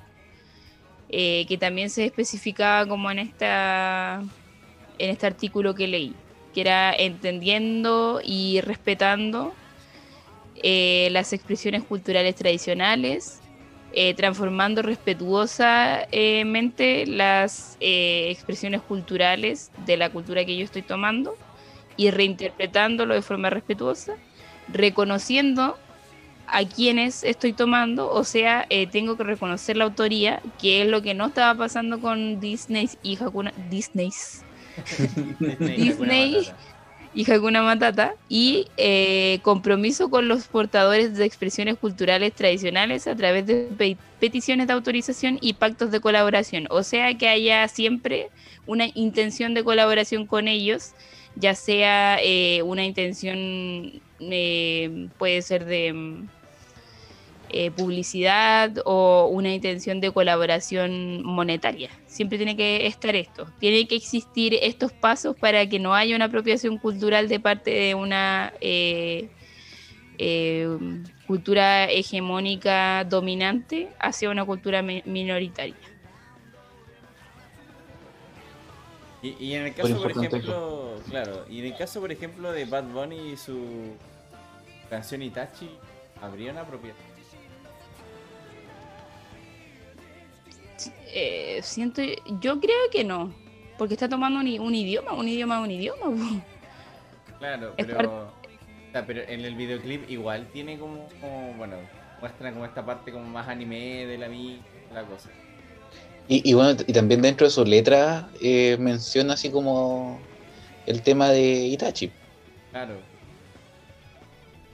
Eh, eh, eso va con. Bueno, yo leí como artículos de que de, esta- de la apropiación cultural más asociada como al grupo Otaku. Encontré varias cositas. Y una de estas como que mencionaban como a Itachi. O sea, me refiero al- a la canción Itachi del Bad Bunny. Y como que algunos lo asociaban con que sí era apropiación cultural porque al final tampoco era como. No, no era tan respetuoso. Claro, hab- hablamos súper mal japonés. Invoqué, invoqué a. Estaba a punto de llamar a, al Jonathan con, por, el, por el micrófono. es que él es estudiante de japonés. Y estaba Claro. a punto de. Y sé que estaba acá en el chat. Sí, andaba por ahí. Está su avatar, de hecho, ahí en, en el Sí. stream. Pero claro, por eso como que me surgió la duda, pues al final igual tampoco como que. Yo creo que igual busca satirizar un poco al final parte de la cultura. Pues al final, si bien es una cultura más de. en cuanto al anime. O sea, dar o satirizar un poco. Caricaturizar. Gracias. Pero es que igual está el tema de que está tomando algo que, eh, que tiene su, su propio impacto en, en una cultura específica. O sea, eh, comercialmente hablando, eh, Bad Bunny yo cacho que debe saber de que, por ejemplo, en los últimos cuatro años se ha duplicado el consumo de anime, por ejemplo, a nivel, a nivel mundial. Ya salió hace poquito, de hecho, esa, esa, como pseudo estadística que no sé de dónde salió, pero salió una estadística diciendo que se, es- es- en estos últimos dos años, 2020-2021, se duplicó el, el consumo de anime. Entonces, pucha, si él está, tiene su propio nicho, si mete algo de anime en su nicho, eh, la gente que ve anime va a decir, chuta, en volada me, me comprende, puedo escucharlo. Que es más o menos lo que, lo que pasó acá en Chile con la abuela. La- a la abuela le dijeron que se parecía a su nade y puta, le ha exprimido como, como lo, lo que puede para, para decir que es como la, la abuela Hokage. Claro, ¿Sabes qué creo que- ¿Sabes qué creo que pasa yo ahí? Eh, creo que ahí yo procedo a hacer la, la comparación con Mon Laferte. Voy a traer a colación Ya. a Mon Laferte. ¿Por qué? Porque Mon Laferte tiene una canción eh, que se llama Antes de ti. Eh, la tiene en español y la tiene en japonés. Pero, a pesar de que ella tiene esta canción en japonés, la estuvimos analizando con Jonathan Huesito. Y, y ¿qué pasa con esta? En esta canción ella se dedicó de haber tenido asesoría de alguien que sabía japonés em, a interpretarla de forma correcta. A interpretarla de forma correcta eh, como debe fonéticamente interpretarse. El video también está elaborado de una forma súper respetuosa hacia la cultura. Eh, la forma en que está traducida la letra también está súper bien hecha. Eh, entonces, eh, creo yo que ahí, ahí se vuelve a repetir el cómo. ¿Cómo abordo algo para que este algo eh, esté eh, siendo tomado de forma respetuosa? Porque esto, creo yo, no es como tomar algo y traducirlo al inglés. Creo, ahí que quiero, me, me voy a desdecir de lo que dije anteriormente, que era como tomar cualquier idioma. No, no, no, porque es, el, el japonés igual es como súper icónico. Sí, pues. Eh, en ese sentido es, me, me desdigo de lo que dije anteriormente. Eh, eh, es como súper importante en ese sentido y ahí hago las, do- las dos comparaciones. Eh, es- siento yo que se- se- es verdad esto de que se caricaturiza el, con la canción de, de Bad Bunny y de hecho la temática, la letra que utiliza es bastante... No, no creo que, que guste allá en comparación a la, a la de Mon, que es una temática súper agradable. El video es precioso, es precioso, de verdad, el, el video es hermoso. Eh, su interpretación es maravillosa, la forma en que la canta, la forma en que interpreta más allá de la fonética, la forma en que ella la interpreta es muy japonesa, es como que ese, es- no sé cómo explicar, se pone muy japonesita para, para- no sé cómo decirlo. Tiene su una- preocupación por, por mantener como la, la cultura japonesa lo, lo más pura posible se notó. Sí, Claro. sí, ese es el tema. Hay una preocupación de por medio y no se ve en el otro. Mm. Porque tenía la duda. Como- me acuerdo que en su momento Hello Kitty, o sea, no me refiero al, a Hello Kitty de por sí, que la canción Hello Kitty de Abril Lavigne igual estuvo, en tela de juicio también. Bueno, me estaba preguntando por qué estaba Abril Lavigne weón, en, en el reel de, de fotos. De verdad no me acordaba de la canción de Hello Kitty. Era, sí, la puse por eso, por Hello Kitty, pues, bueno. Sencillo. Que la verdad, mira, yo vi el video, de hecho, como que todo cambió todo. La barra de sonido conectada al máximo. A saltar de la silla la canción. Pero en general, claro, la, canción la canción en sí yo no me fijé en la letra, me fijé más en el video. Y el video mm, yo no le encontré del todo malo. tenía como el estereotipo de... Estereotipo como que salían las japonesitas bailando, como que clásico. la- Classic, ¿cachai? Como del grupo bailarín japonés, como que salía Abril Lavigne bailando como con ropa kawaii. Y en los comentarios de- del artículo donde tenían como esto, como que todos decían como que sí, que era apropiación cultural porque ya nada que ver con, con lo que es la cultura japonesa. Pero habían otros que decían que en verdad no buscaba como apropiarse de la cultura japonesa. Buscaba como mostrar una forma y era como mostrar como esta como esta esta tribu urbana japonesa que Las lolitas. iba más Las asociado a lo kawaii. Las como- lolitas. no sé si eran las lolitas, tenía como otro nombre. Buscar. Voy, voy. Pero son como esas idols kawaii. Sí. Got- Gothic lolita. Entonces era como que igual. eh, sí, Yo nada debe saber. sí. Ah, mira, esa. Las Kawaisa y Decora. Así era lo que se supone que buscaba representar Abril Lavigne. Era como parte de los que defendían como el video.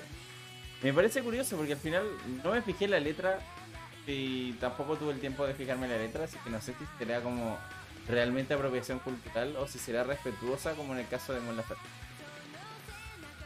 Por lo menos el video sí es como estereotipadamente similar a cualquier video de J-pop en ese momento. Y así como que tampoco hay como mucho cambio con las bailarinas, la verdad. De hecho, es la misma coreografía durante todo el video. Mm. Entonces, En no fin, sé. Sí, no sé. La verdad es que también muestran como bares de sushi y todas las cosas como... Muestra parte como de... Parte de Japón, pero... ñe. sushi. Guau.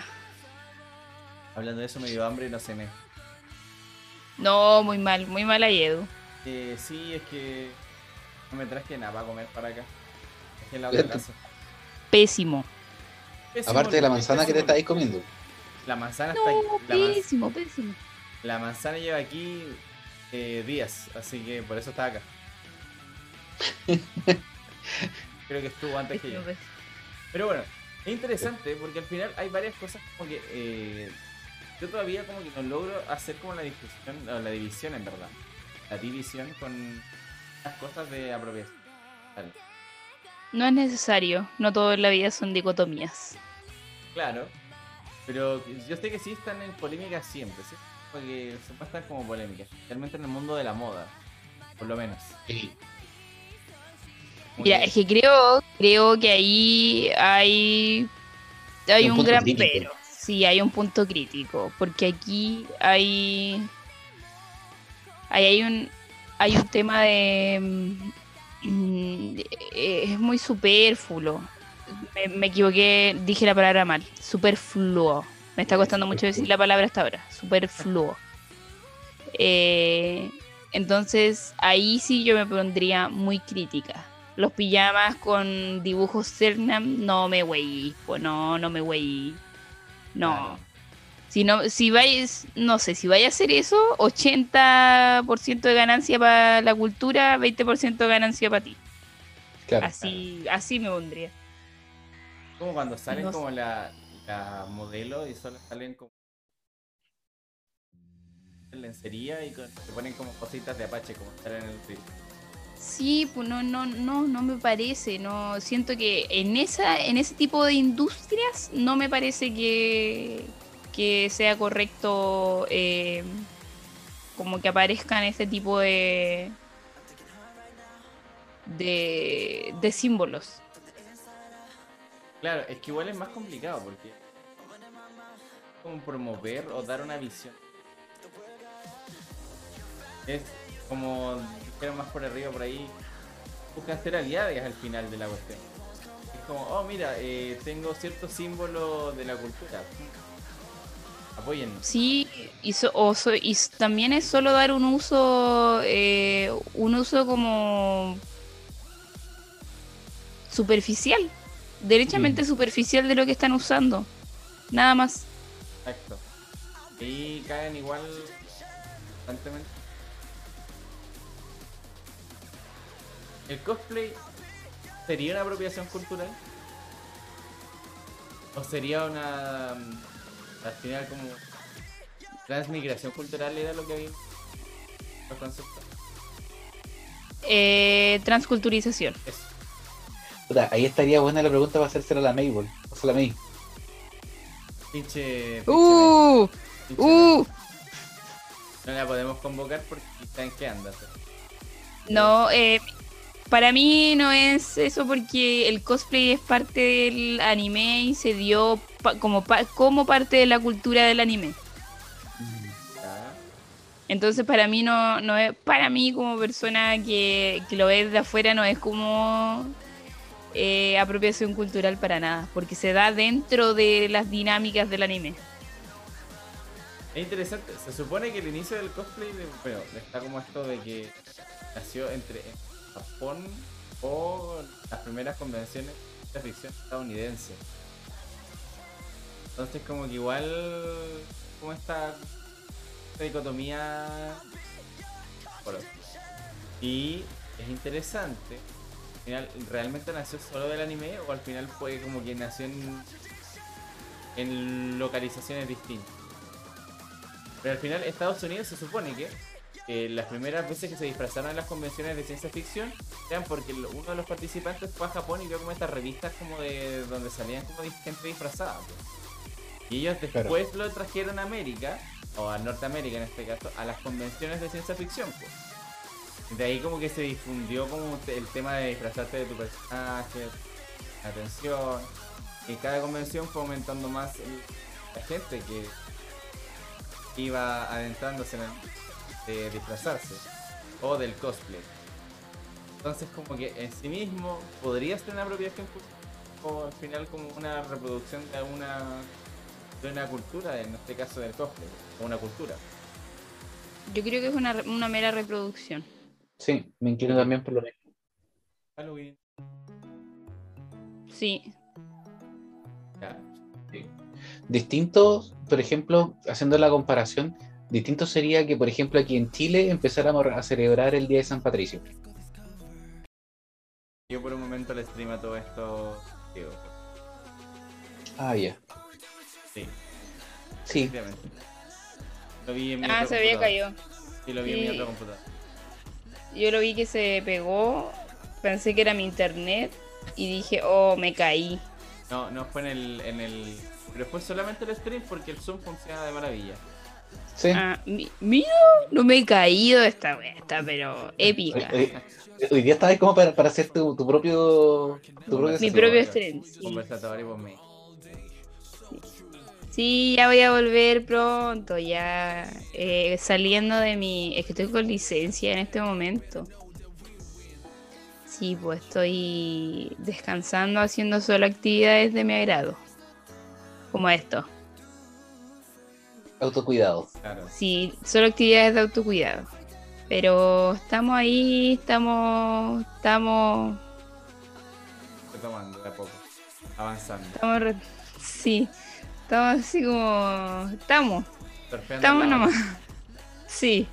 Ya está bien. Ya no bien. estamos debajo, ya no estamos debajo, estamos surfeando. Estamos surfeando. Muy bien. Pero, oye, sí, mira, lo importante es que. Eh, este, este programa, Movistar o. Bueno.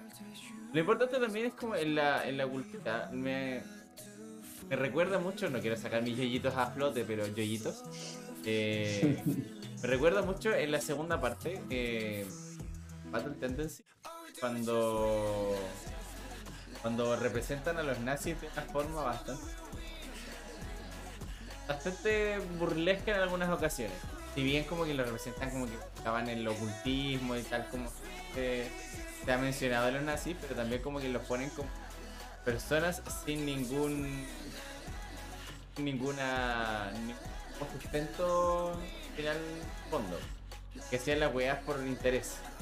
Pero después, Mm. episodios después los ponían como personajes graciosos, sin, sin capacidad de pensar también. Puede, ¿Podría ser al final a la inversa? ¿Caso? Que yo creo que hay más que una, una apropiación cultural, es como un tipo de ironización y generalización de algún aspecto que tal vez se vio. Claro. Por ejemplo, esa imagen que, que sale ahí del modelo que sale igual al loco de una, de una tribu, eh, eso es Eso es tipo.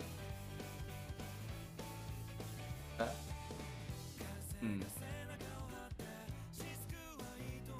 Ok, pero no sé, igual. eh, han visto algún anime donde exista como. o se pueda debatir de tal Ox. Porque en ese caso, igual, no sé si podría ser. Igual son dos potencias. Como apropiación.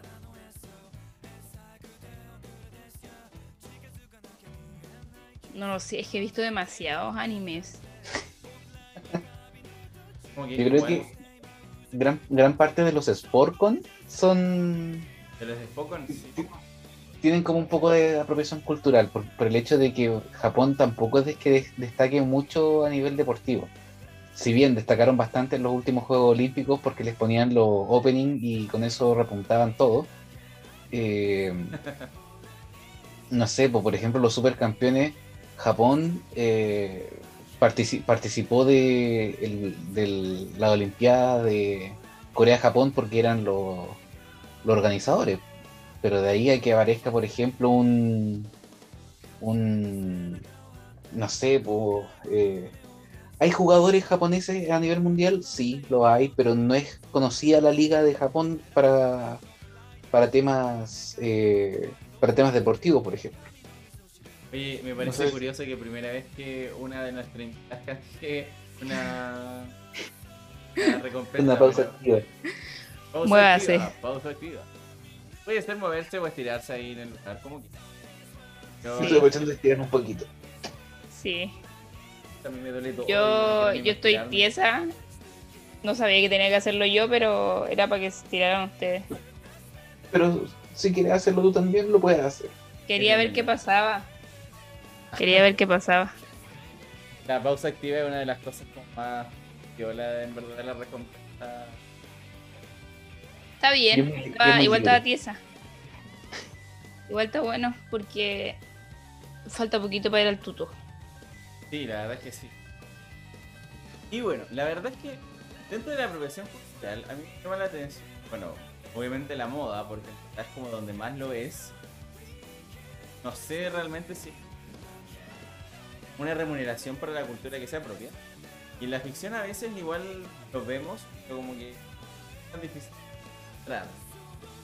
Eh, lo menos, tanto como a las obras que estoy viendo, he visto a lo largo de la vida, Pocahontas para mí es una apropiación cultural, para mí. Pero antes como lo que la Mel igual nos explicó. Que también Mm. como que igual es otra cultura y tampoco los estándares.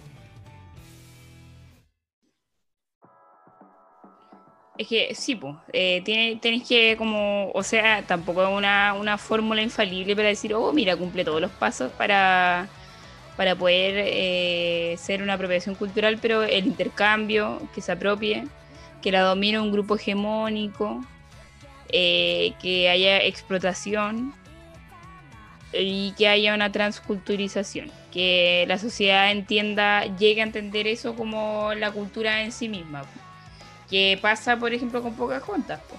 Claro. Ese- la gente llega a entender Pocahontas como parte de la cultura de los... nat- ¿Cómo se llama? esto? Los navajos, creo que...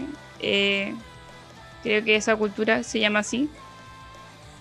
Y la gente entiende esto como, sí, navajos. Eh, y la gente entiende Pocahontas como estándar de los navajos, y no es así. Mm. Claro. Y ahí pasó esto, pues sí hay, sí puede entenderse que hay como una apropiación cultural al haberse generado una transculturización ahí. Bueno, ¿qué pasa en la representación de Esmeralda y los gitanos en Cava de Notre? Sí, Igual- puede igual se entiende, igual se entiende como parte del- de la época en la que está ambientada, pero también, también te dan estereotipos con Sí, Sí, sí, pues, más, más encima, pues, más, más encima. Hay, hay una, una apropiación cultural de estereotipos. Claro. Que es peor todavía. Sí, es peor. Pido Disney, siempre ha sido tan polémico.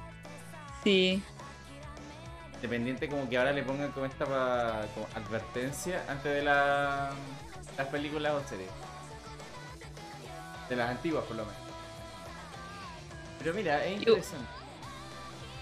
Igual me surge la duda como de si, por ejemplo, ya, ok, al final, ¿cuándo vas? No puedes ser el dueño al final de, una- de un concepto tan abstracto como lo que es- resulta ser la cultura, pero como que si la buscas representar tendrías que ser respetuoso al respecto.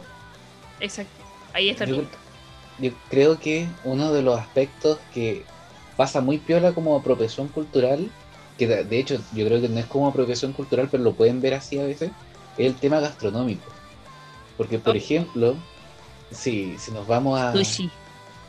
Ya, eh, pensaba hablar, por ejemplo, de la comida peruana, pero, pero sí, puede ser también el sushi.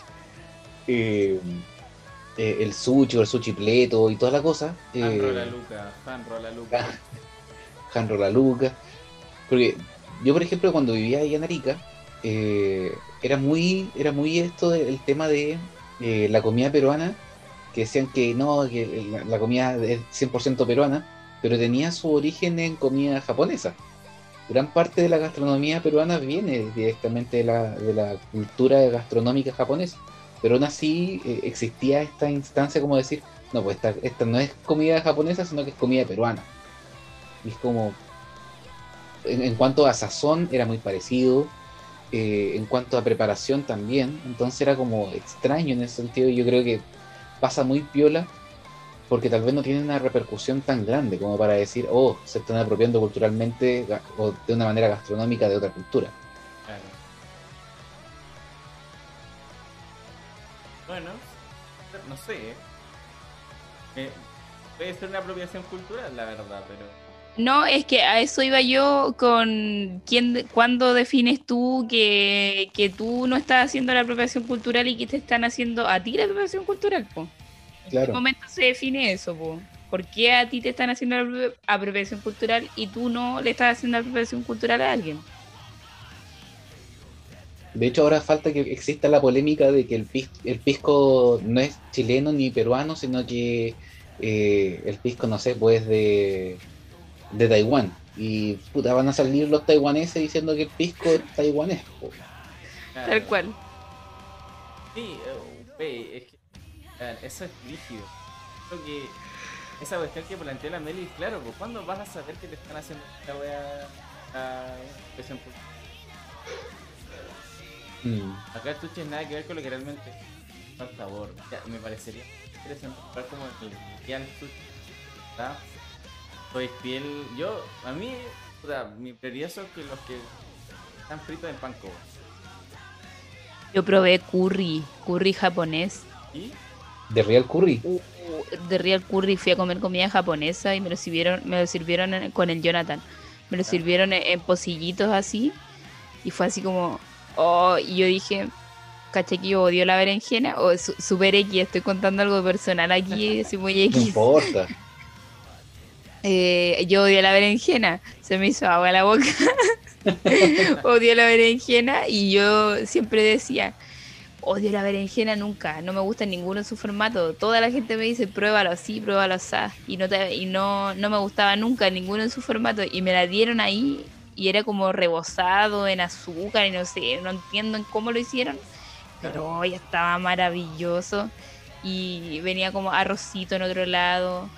Y el curry era como oh, estupendo, era como tan sazonado, así como. ¡ah! ¡ah! No sé. Pero eso, eso sabía.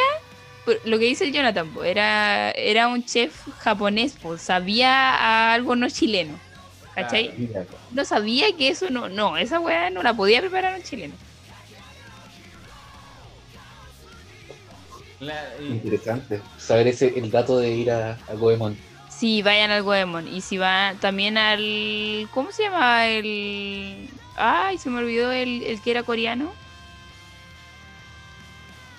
Oye, y el río man. Oye, ¿y la comida china igual sería apropiación? Es que mira, hay un, hay un tema de, que se da de sincretismo dentro de las comidas acá en Chile. Mm. eh, que eh, de las comidas de otros países. Pasa que ellos tienen que como que modificar ciertas cosas de las comidas de allá, como el picor, por ejemplo. Eh, los coreanos, por ejemplo, modifican eso para que nosotros los chilenos podamos comer, Claro. porque no estamos acostumbrados al nivel de picor que consumen ellos, po, y ni siquiera, aunque lo modifiquen a un tercio, no sé, de lo que ellos com- de lo que ellos comen, vamos a poder consumirlo, po. De hecho, es- eso es como porque en Chile se consume tanta sal.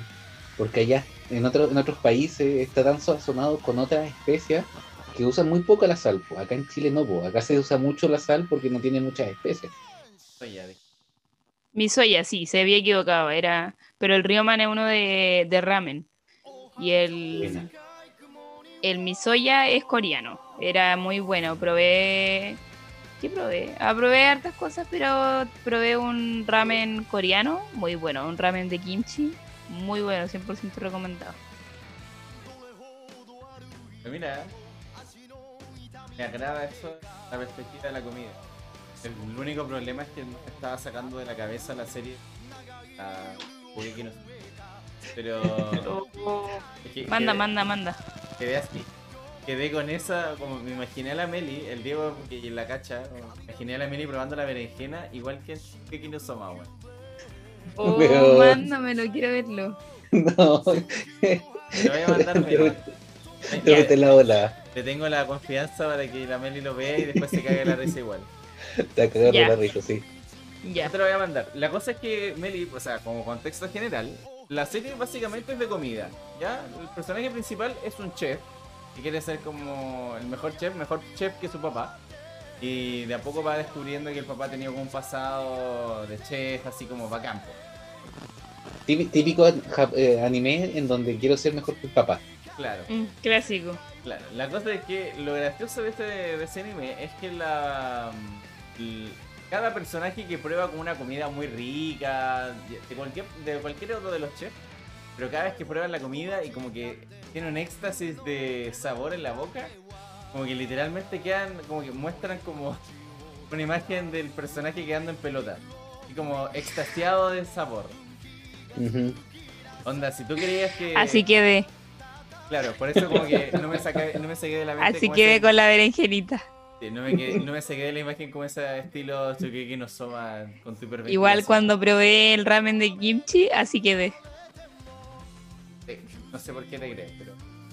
Claro, pues, Sí. me imagino como de esa forma, pues, que, que- igual es verdad, o sea, una representación mucho más inocente como lo que sale en, en la cosa de Ratatouille, en verdad.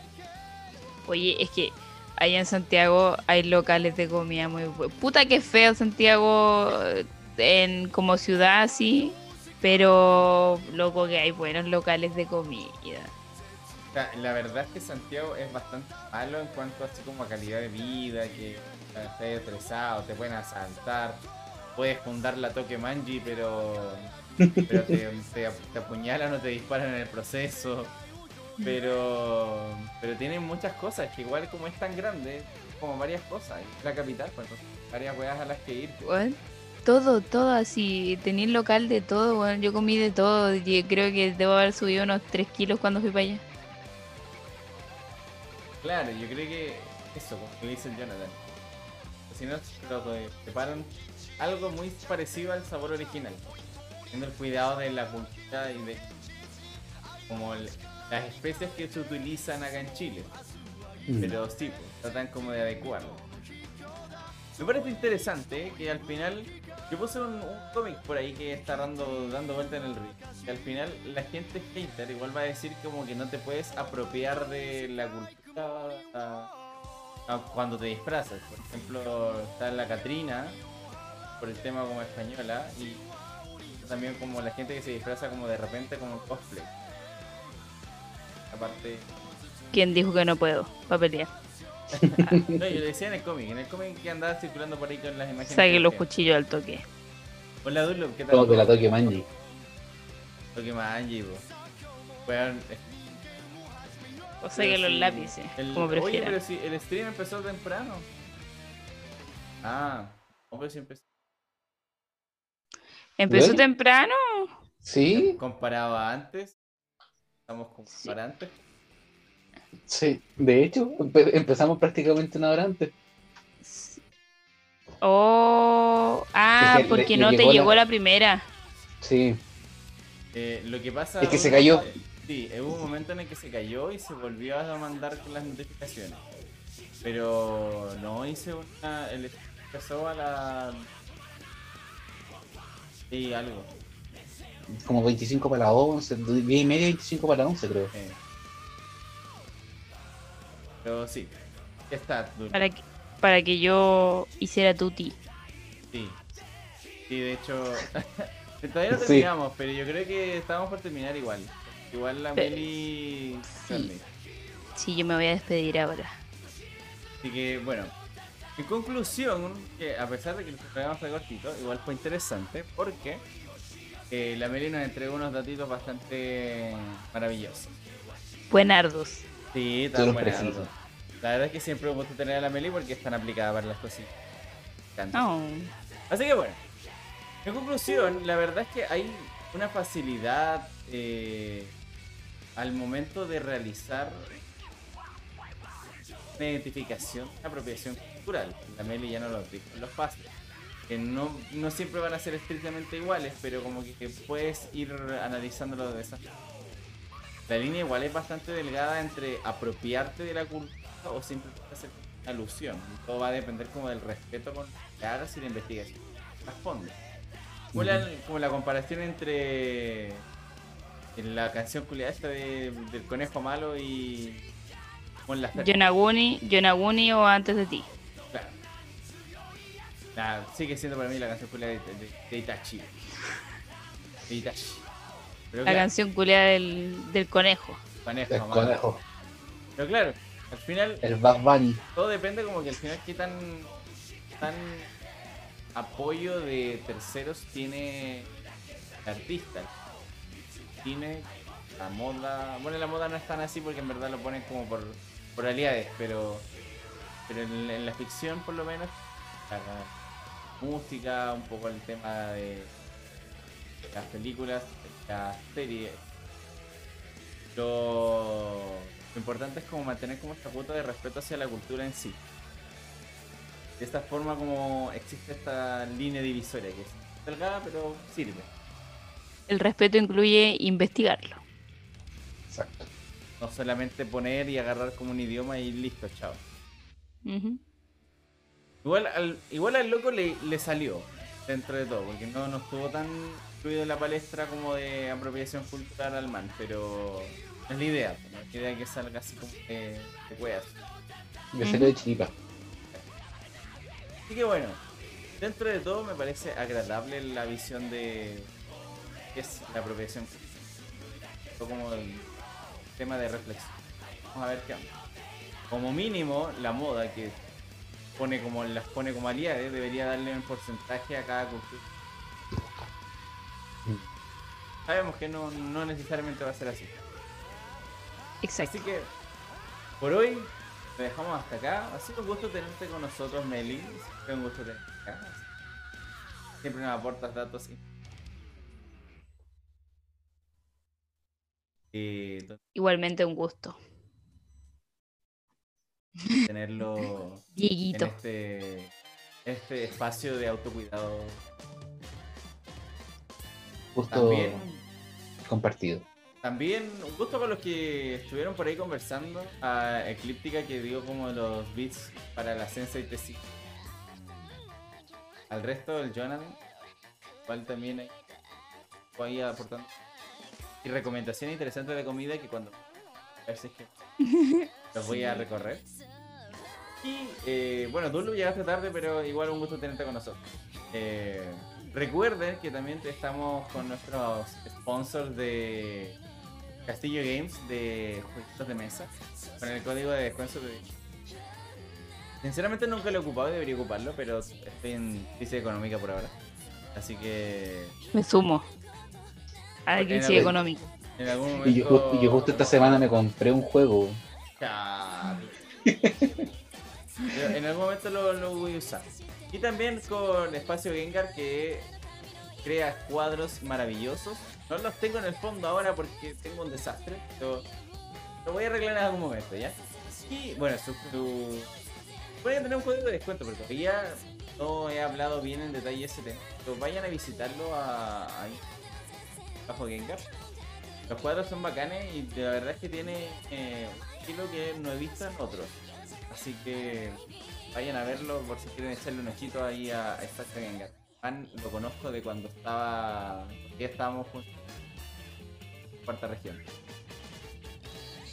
Conozco su trabajo de hace un buen tiempo. Con De primera mano.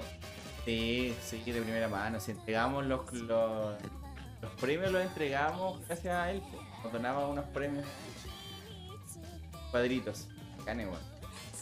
Que bueno, todo por hoy día, chicos. Nos vemos el día de mañana. Voy a estar hablo la beta, así que voy a tratar de terminar la beta mañana. Espero que no ocurra nada, por favor.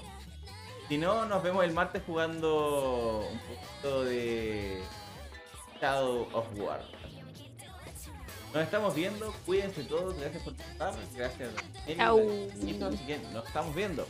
Recuerden nuestra frase de Cero Tagón ahora es popular, que en teoría está funcionando cada vez más porque hay más cabros chicos viendo anime. Eh, Muy bien, muy bien. Así que cuídense y Por nos vemos. real. Por supuesto. Está todo real. Adiós. Voy a dejar un ratito corriendo la pantalla de cierre. porque queda bonito el... adiós.